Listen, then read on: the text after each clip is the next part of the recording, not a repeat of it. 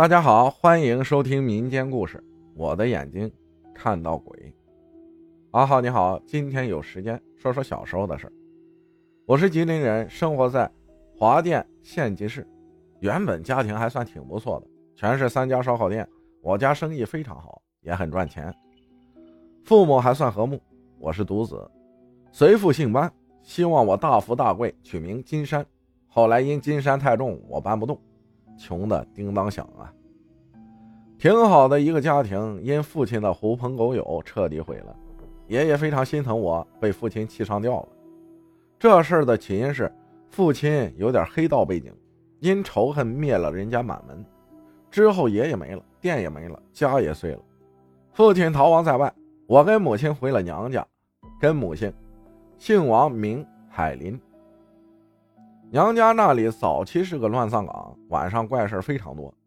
房屋结构是这样的：一排三间大瓦房，我大舅一家住东屋，大姨一家是闯关东逃荒来的，住中间的屋子。二舅三舅没结婚，住西屋。屋子前面是一大片菜地，后面是一小块菜地。那时候我小，才三岁多。冬至来临，包饺子，在大火炕上，很多人，饺子包不到一半。我姥姥就不说话了，发现手里的饺子还没捏完，笑着就走了。那时候我还不懂什么是生命的含义。就在姥姥的头七，我记得家里人说姥姥今天会回来看家人，告诉我到时间一定要回来，不要忘了。我说知道了，就去邻居家看录像带去。结果到时间了，我忘的那叫一个干净啊！突然脚痛的不行。二舅心疼我，把我抱回去了，跟我说还乱跑不？姥姥没看到你生气了，我心里难过，脚疼的也直流眼泪。之后上香弄了一遍，神奇的不疼了。天亮，我三舅拿姥姥的鞋底花型去西房头外供桌前去对比，一看完全对得上，是姥姥回来了。因为供桌前有一片精心布置的小灰，厚厚的一层上面恰恰就是姥姥的鞋印。我记事儿后，一到晚上，电视在没电的情况下就自己打开了，外屋的锅碗瓢盆叮当响，还会自己刷碗，那都是常有的事儿。我朋友还说是老鼠吧，我就嘿嘿的笑，让他从小窗户看外屋地，他嘴巴大大的，看见自行车上没有人，自己在那儿骑呢，当时差点背过气去，说什么也不陪我住了。然后就往家里跑，我心里还挺难受的。我还劝他别回去了，那么晚，外面是乱葬岗，只能借月光走路。他也不听。不到六分钟，我又看见他又跑回来了，明显是吓得不行了，喘得吐字不清，往被子里一钻，把我笑得还不敢大声，因为自行车还在自己玩呢。过了一小会儿，我小声问他怎么了，发生什么了？他说：“他妈的，别提了。”让傻子给我吓了，我往回走呢，就发现前面有些不对劲儿。当时提个心也没太在意。当我走进那一人多高的草丛时候，就是那个丁字路口烧纸的地方，突然一个人蹦出来了，抡起大棍子，嘴里跟野人一样，呜呜的就朝我过来了，要打我。当时我也分不清是什么，吓得我骂了一句，转头就跑回来了。这时候我实在憋不住了，笑得肚子疼。之后他再也不陪我过夜了。多年后，我大年三十刚吃完年夜饭，去找他玩，在烧纸的路口看见仨人，黑无常的样子，拿着哭丧棒围着烧纸的地方转个不停。我足足看了半分钟，距离大概三十米，我绕路去他家里的。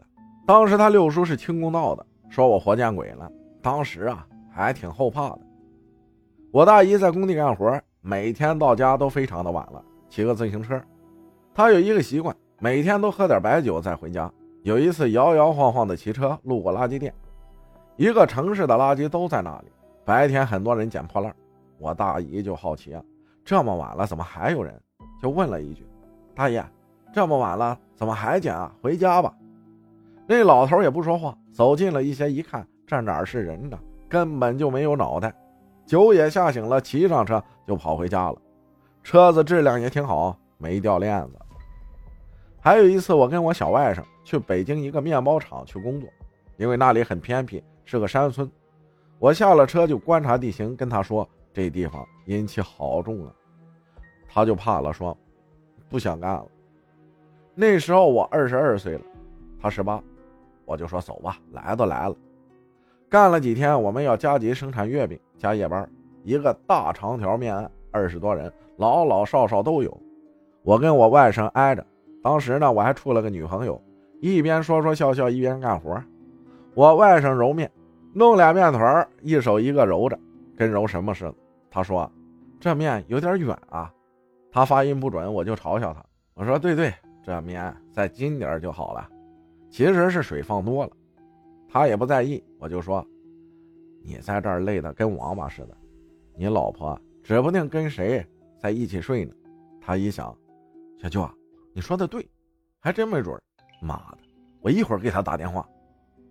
突然他就不说话了，看向窗外，小声跟我说：“小舅，小舅，我好像看到鬼了。”然后我就笑着跟他形容：白色衣服，披肩发。大概二十岁，脸特别白。他哆嗦的问我：“你你也看到了？”我说：“我见到他不下七次了。”再一看，一圈二十多人都不说话了。我女朋友就拿小拳拳砸我：“别瞎说了！”我明显看到那些老人脸色不对劲儿，我就带着女朋友跟外甥去隔壁仓库了。我问他：“你知道是怎么回事吗？”他不愿意说，我也就不问了。转天呢，来了个道士。走时跟我擦身而过，当时老道看向我的表情非常惊诧，欲言又止，也没说什么就离开了。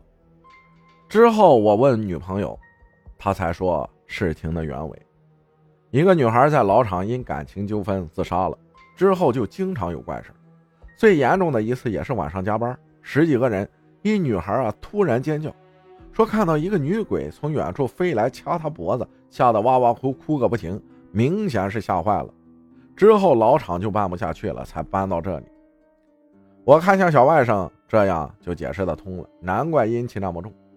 他还埋怨我不早跟他说，哎，之前我也不敢肯定，以为眼花了就没说。